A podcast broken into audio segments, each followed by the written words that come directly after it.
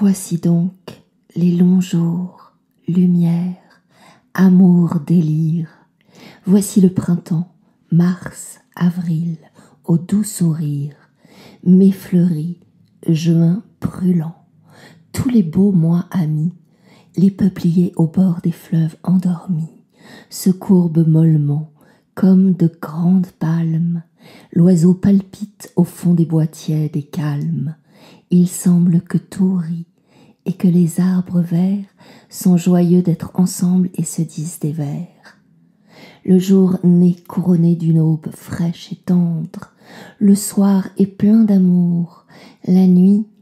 on croit entendre à travers l'ombre immense et sous le ciel béni